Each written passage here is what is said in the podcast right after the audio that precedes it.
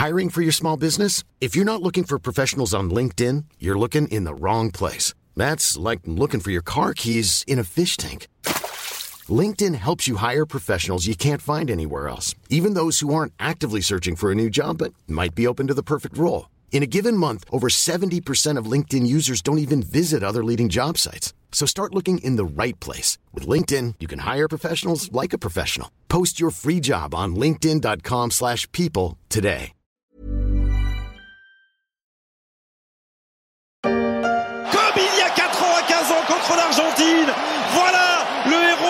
Coupe du Monde, le visage du football français pour le monde entier. Il est sous nos yeux. 3-0 pour les Bleus. Le quart de finale est là. L'aventure continue pour les Bleus au Qatar qui rencontreront l'Angleterre au prochain tour avant de peut-être rêver plus grand pour le plus grand plaisir des supporters et des journalistes sportifs. Mais les plus heureux ne sont peut-être pas ceux auxquels on pense en premier dans un contexte de bruit médiatique autour du boycott de cette compétition organisée au Qatar.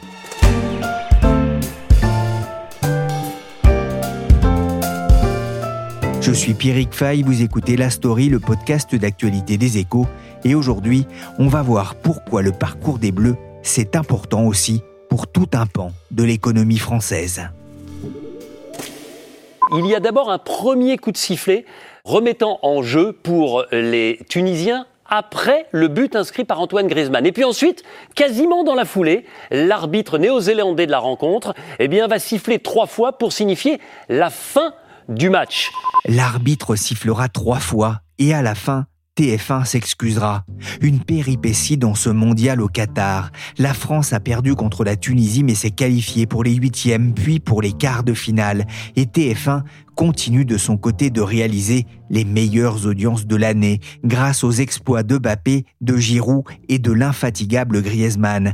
La France marque et les affaires marchent pour les diffuseurs mais aussi peut-être pour les sponsors, les fabricants de télé et les opérateurs de paris sportifs, car les Bleus traînent dans leur sillage des intérêts économiques très variés.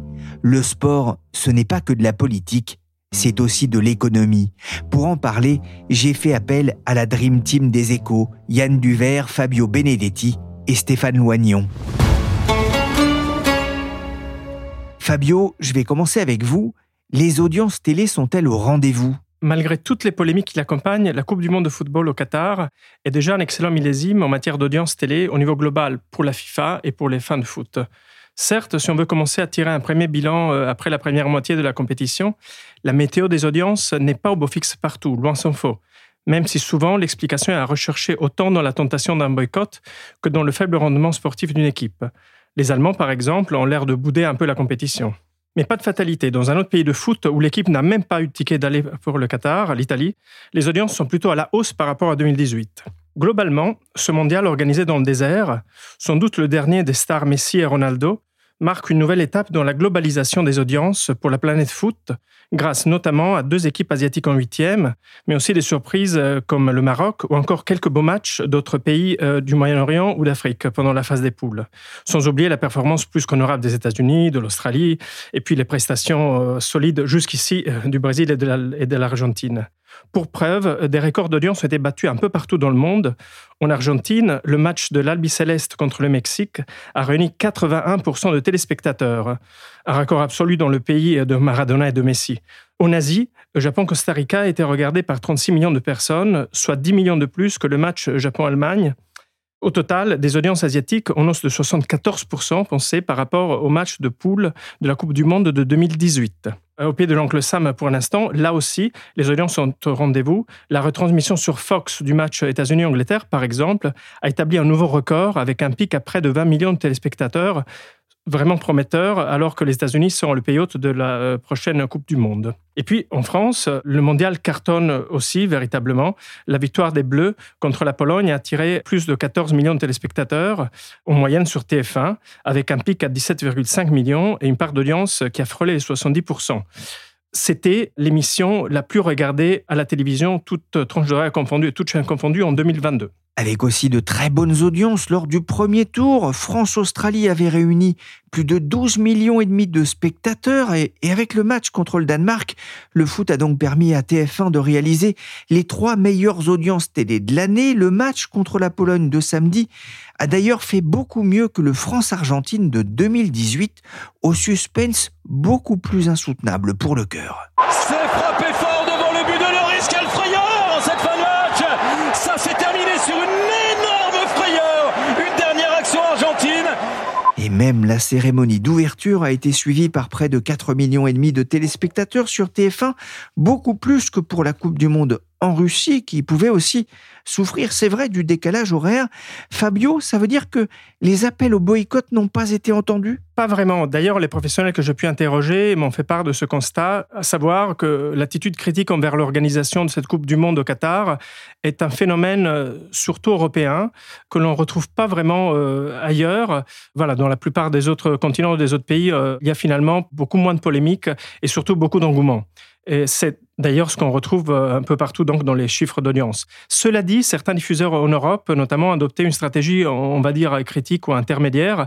La BBC, par exemple, a fait le choix de ne pas diffuser au Royaume-Uni la cérémonie d'ouverture sur la première euh, chaîne du pays, en lieu de quoi les téléspectateurs britanniques ont eu droit à une émission où on critiquait les traitements des travailleurs immigrés au Qatar et on abordait les autres sujets qui fâchent. Il y avait un récent sondage d'ailleurs, Harris Interactive, qui montrait que 60% des Français voulaient regarder le tournoi. C'est plus que le niveau atteint avant la Coupe du Monde en Russie, ce qui montre qu'il y a quand même un engouement, en France en tout cas. Stéphane Loignon, qu'en est-il dans d'autres pays? On pense à l'Allemagne, mais aussi aux pays scandinaves, à la pointe justement dans cette contestation? Eh bien, ce qu'on observe, euh, comme le disait très justement Fabio, c'est qu'effectivement, euh, on a beaucoup parlé de, boycott, mais que dans les faits, ces boycotts étaient assez peu effectifs, si ce n'est peut-être en Allemagne. C'est le seul pays où on a pu euh, relever des audiences qui étaient significativement en baisse, et encore, c'était pas sur tous les matchs. On a noté ça donc sur le deuxième match de poule de l'Allemagne, qui a perdu 2-1 contre le, Japon. Ce, ce jour-là, les Allemands étaient trois fois moins nombreux qu'en 2018 pour un match de poule équivalent de Coupe du Monde. Et donc on s'est dit, là, il y a effectivement un effet du, boycott. Après, il faut dire aussi que le match en question été, se déroulé à 14h un mercredi et pas un dimanche. Et donc, on a ensuite pu relativiser effectivement ces chiffres en constatant que sur le dernier match de poule, où l'enjeu était quand même assez fort à la qualification de l'Allemagne, où son élimination se jouait, là, il y avait 17 millions d'Allemands devant leur écran, devant le Costa Rica. Malheureusement, l'Allemagne, malgré sa victoire, a été euh, éliminée. Mais ça montre bien que euh, parfois l'enjeu euh, l'emporte sur euh, les, convictions et les, du moins les proclamations euh, de, boycott. C'est terminé Hansi Flick et la Mannschaft retournent au pays, le Costa Rica aussi. C'est donc terminé pour la Mannschaft, l'équipe allemande au Qatar. Il y a un sondage intéressant d'ailleurs publié en Allemagne. 52% des sondés avouent leur manque d'intérêt pour le football en général et 51% estiment que le sport est devenu trop commercial. La concrétisation, c'est cette Allemagne-Japon qui a attiré à peine 9 millions de téléspectateurs. La dernière fois qu'un match de Coupe du Monde avec participation allemande avait été regardé par moins de 10 millions de personnes, ça remonte à plus de 30 ans, selon un expert interrogé par Nathalie Steiver pour les échos.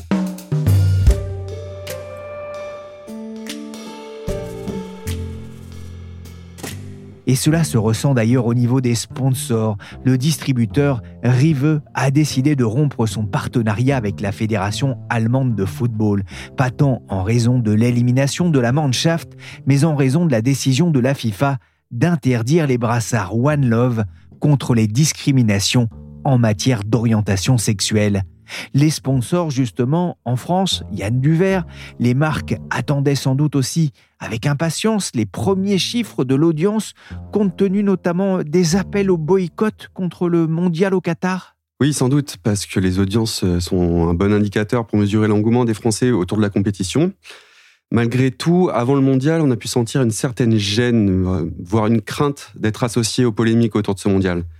Certaines marques ont choisi de pas communiquer. Par exemple, certaines banques, euh, le secteur bancaire a traditionnellement une aversion au risque, ont décidé de ne pas être présents autour des matchs du mondial ni des bleus. D'autres marques euh, ont décidé de faire le strict minimum et d'attendre euh, la tournure des événements. On a d'ailleurs pu le constater lors du premier match des Bleus, les chiffres de l'Institut Cantar sont sortis. Il y avait 38 annonceurs présents pendant et autour du match, contre 58 pour le premier match de l'équipe de France en 2018. Euh, il y a 4 ans, Intermarché, qui est sponsor des Bleus, euh, était l'annonceur le plus présent. Cette année, il n'est même pas dans le top 3. C'est Amazon qui est le premier annonceur.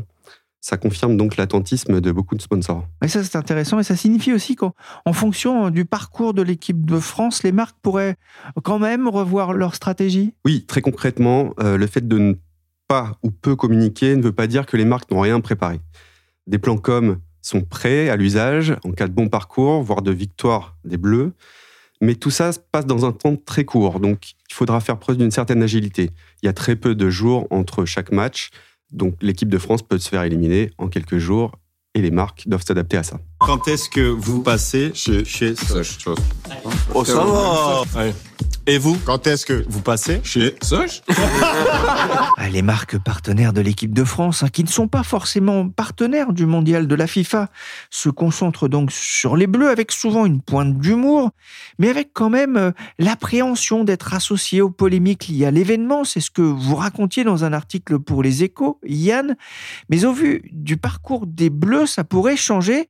Et ce qui est intéressant hein, dans les contacts que vous avez eus avec des annonceurs, on voit que la nature du pays organisateur, le Qatar, n'explique pas à elle seule l'attentisme des marques. Non, il y a bien sûr les polémiques autour du Qatar, autour de l'écologie, des droits de l'homme, mais il y a aussi la période qui gêne les annonceurs.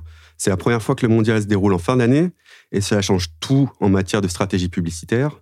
En été, on est plutôt sur un temps faible publicitaire, une période creuse, et le mondial sert à combler ce temps faible. Là, on est sur un temps fort, et le football n'est pas le seul événement autour duquel communiquer. Il y a le Black Friday, D'où le fait qu'Amazon soit le premier annonceur, sans doute. L'approche des fêtes de fin d'année. Donc beaucoup de marques veulent se positionner durant cette période. Black Friday contre Coupe du Monde, deux périodes fastes pour les annonceurs, mais certaines entreprises auraient aussi choisi de miser plutôt sur les Jeux Olympiques de 2024 et sur la Coupe du Monde de rugby qui se déroulera en France l'an prochain. C'est ce que vous a dit un bon connaisseur du secteur qui a observé la signature de gros contrats de sponsoring pour ces périodes.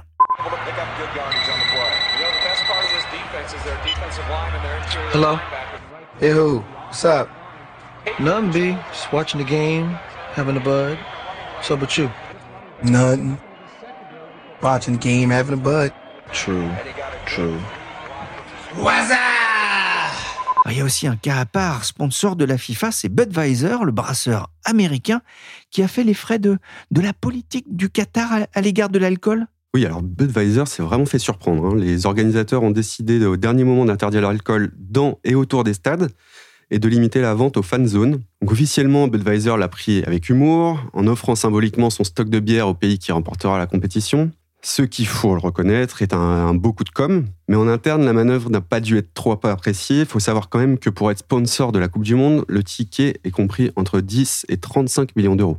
Sachant que pour Budweiser, le montant se montrait plutôt autour de 75 millions d'euros pour être le partenaire officiel de la Coupe du Monde. Bud, partenaire de la FIFA depuis 1986, appréciera aussi sans doute le commentaire du patron de la FIFA, Gianni Infantino. Je pense personnellement qu'on peut survivre sans bière pendant trois heures, que ce soit en France, en Espagne et en Écosse. Nul doute en tout cas que Budweiser devrait se rattraper lors de la Coupe du Monde 2026 qui sera organisée aux États-Unis, au Canada et au Mexique. Yo. What's up? What's Hold on.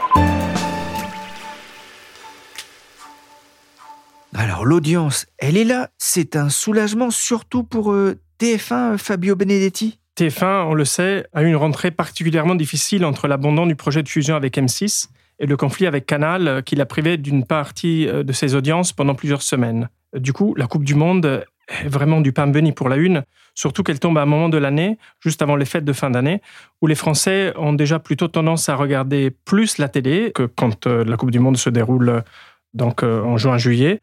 Et puis, tout cela donc augmente aussi la, la valeur euh, des écrans publicitaires.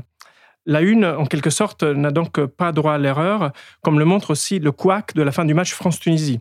Le direct avait été interrompu sur TF1 juste après le coup de sifflet de l'arbitre, laissant penser à des millions de Français que Griezmann avait égalisé. Mais ensuite, son but a été annulé et TF1 a dû se fendre un communiqué d'excuses auprès de tous ses téléspectateurs. Une chose euh, vraiment rare. Et cela montre euh, à quel point la une bichonne ses téléspectateurs. Mais même euh, quand il ne s'agit pas d'un match des Bleus, l'enjeu est très important pour TF1 et les audiences en réalité ont été plutôt au rendez-vous. Par exemple, Angleterre-Sénégal, le huitième de finale à 20h. Euh, bien sûr, l'horaire auquel passent les matchs peut beaucoup influencer les niveaux d'audience, mais en tout cas, ce match-là à 20h a été regardé par exemple par euh, près de 7 millions de téléspectateurs. Alors, il faut savoir que sur la saison passée, donc entre septembre 2021 et juin 2022, selon Médiamétrie, le nombre moyen de téléspectateurs devant TF1 en prime time était d'un peu plus de 4 millions. Donc, quasiment tous les matchs de la Coupe du Monde sont plutôt une bonne opération, voire une très bonne opération pour la une par rapport à ce qui est une soirée standard. Et pour les autres euh, diffuseurs, ou en tout cas les autres groupes qui s'intéressent euh, au football, je pense à RMC ou à l'équipe par exemple, ça a un impact aussi? Ça a aussi un impact. Alors pour la radio, euh, les relevés d'audience sont trimestriels. Donc, on n'aura pas les chiffres avant quelques semaines. Pour euh, l'équipe euh, aussi, alors au niveau de la télévision, il y a, il y a une de la chaîne, donc l'équipe TV.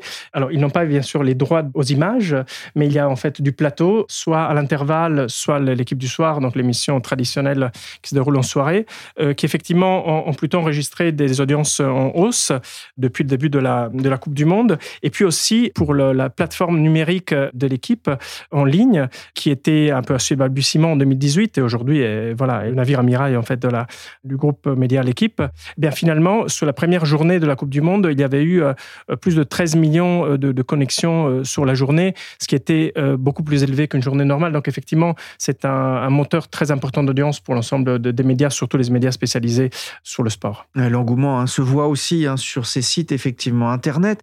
Avec la publicité, TF1, c'est une question qu'on se pose. Hein. Est-ce que TF1 va arriver à rentabiliser cet investissement? C'est la grande question, Pierrick. Le budget dépensé par TF1 pour acquérir les droits de la Coupe du Monde n'est pas connu. Mais dans les milieux bien informés, on murmure que les dépenses de la Une sont proches de ce qu'elle avait déboursé pour couvrir la Coupe du Monde en Russie, environ 72 millions d'euros à l'époque. Et la situation est vraiment comparable parce que comme en 2018, TF1 diffuse 28 matchs en clair, alors que Bein Sport diffuse tous les matchs en payant bien sûr, pour savoir si l'opération sera rentable, euh, il faut voir ce que pour attirer euh, TF1 en tant que revenu, il faut savoir que le modèle économique avait été fait sur la base euh, des Bleus qualifiés en quart de finale, donc on y est. On n'a pas les détails de l'équation, mais selon nos informations, on y serait sur le modèle en fait initial. Maintenant, tout ce qui pourrait arriver euh, en termes de performance des Bleus euh, serait donc euh, un bonus, sachant que ce qu'on connaît de l'équation en fait économique de la une, c'est les tarifs publicitaires. Et, pensez que donc un spot, par exemple, de 30 secondes qui était passé avant le match d'ouverture était à 22 000 euros brut, et puis les prix ont, grimpé dès France-Australie. On était à, pour 30 secondes pour le, voilà, le premier écran de coupure euh, à la mi-temps à 245 000 euros brut. Et alors, pour la finale, tenez-vous bien, si les Bleus sont en finale, euh, le tarif sera de 330 000 euros brut. Si les Bleus sont pas là, ça tombe à 180 000 euros. Donc effectivement, ça change tout pour la une. Oui, c'est vrai qu'ils doivent prier, pas seulement parce qu'ils veulent que l'équipe de France gagne, mais ça fera du bien au portefeuille. Hein. C'est sûr que le, parcours de l'équipe de France va changer pas mal de choses, pas seulement pour les diffuseurs, mais aussi pour les sponsors. On en a parlé avec Yann. Euh, Stéphane Loignon, c'est un moment important aussi pour un autre groupe, le groupe d'origine euh, qatari, justement, Bein Sport. Ah oui, tout à fait. Alors, euh, pour plusieurs raisons. Déjà, comme Fabio l'a rappelé, c'est les, les seuls en France à diffuser l'intégralité des 64 matchs de la Coupe du Monde.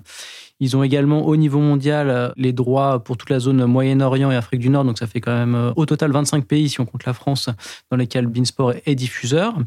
Et euh, grâce à ces droits, ils espèrent euh, passer un cap en, nombre d'abonnés. On ne connaît pas le nombre d'abonnés euh, Beansport en France aujourd'hui depuis qu'ils ont un accord de distribution avec Canal, mais on a pu voir que chaque grande compétition de football leur a permis de passer un cap. Par exemple, en 2014, Coupe du Monde au Brésil, le cap des 2 millions a été passé. Ensuite, Euro 2016, le cap des 3 millions d'abonnés a été passé.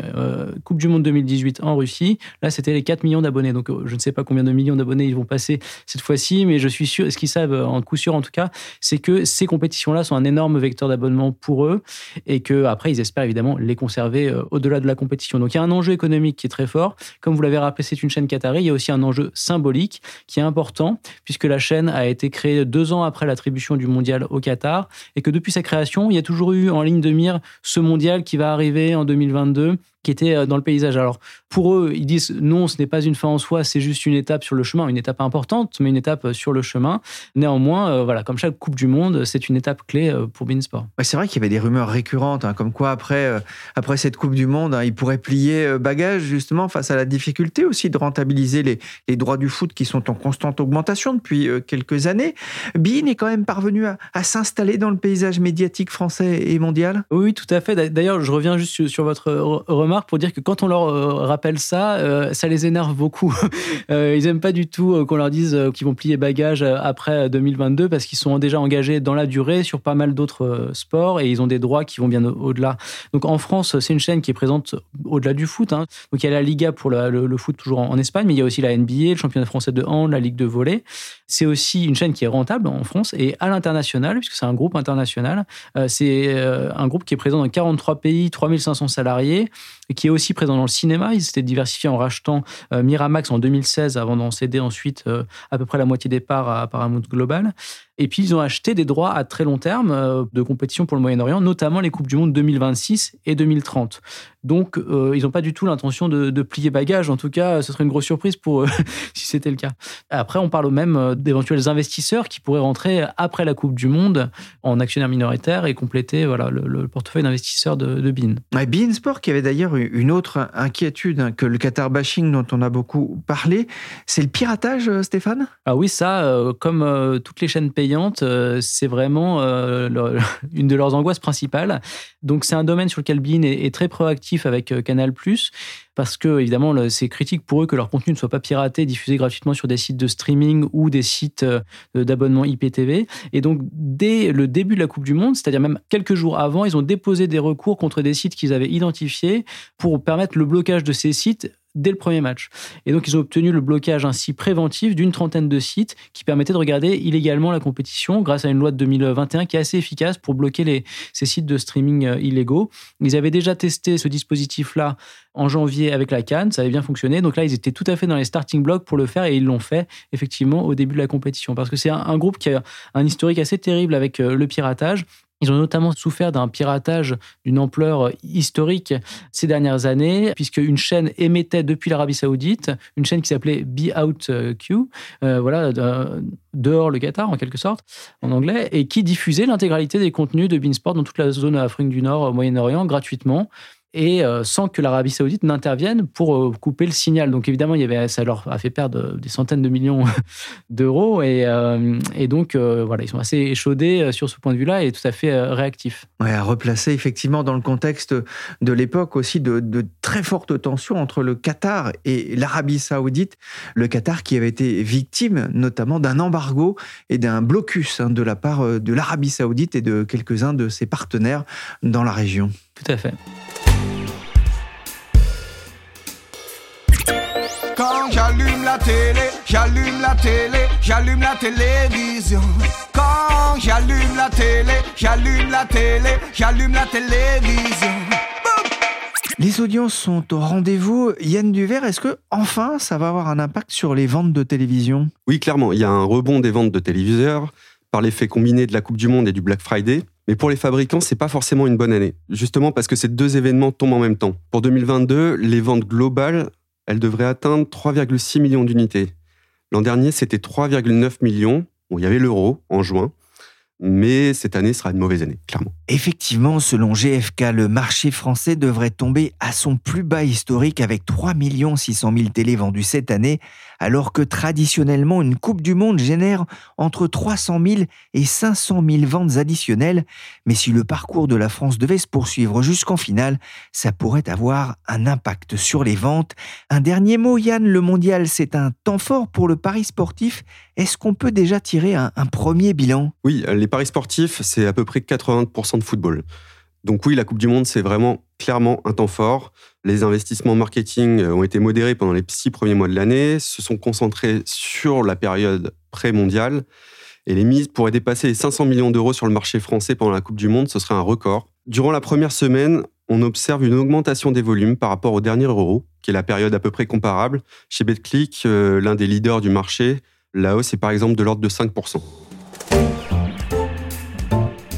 Merci Yann Duvert, Fabione Benedetti et Stéphane Loignon, journalistes aux échos. Et n'oubliez pas... Allez, allez, les bleus, on veut la victoire, nous. La, la, la, la. Cet épisode a été réalisé par Willy Gann, chargé de production et d'édition Michel Varnet. La story est disponible sur toutes les plateformes de téléchargement et de streaming de podcasts à consommer sans modération. Vas-y, vas-y, danse la samba. Plongeons à gauche, plongeons à droite, plongeons à gauche. J'ai l'impression. Small details are big surfaces. Tight corners are odd shapes. Flat, rounded, textured, or tall. Whatever your next project, there's a spray paint pattern that's just right.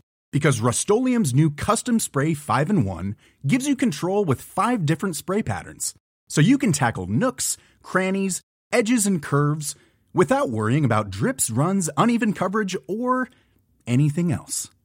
Custom Spray 5 in 1 only from Rust Mom deserves the best, and there's no better place to shop for Mother's Day than Whole Foods Market. They're your destination for unbeatable savings, from premium gifts to show-stopping flowers and irresistible desserts. Start by saving 33% with Prime on all body care and candles. Then get a 15-stem bunch of tulips for just $9.99 each with Prime. Round out Mom's menu with festive rosé, irresistible berry chantilly cake, and more special treats. Come celebrate Mother's Day at Whole Foods Market. Il a loupé la balle et le joueur vient de marquer le but.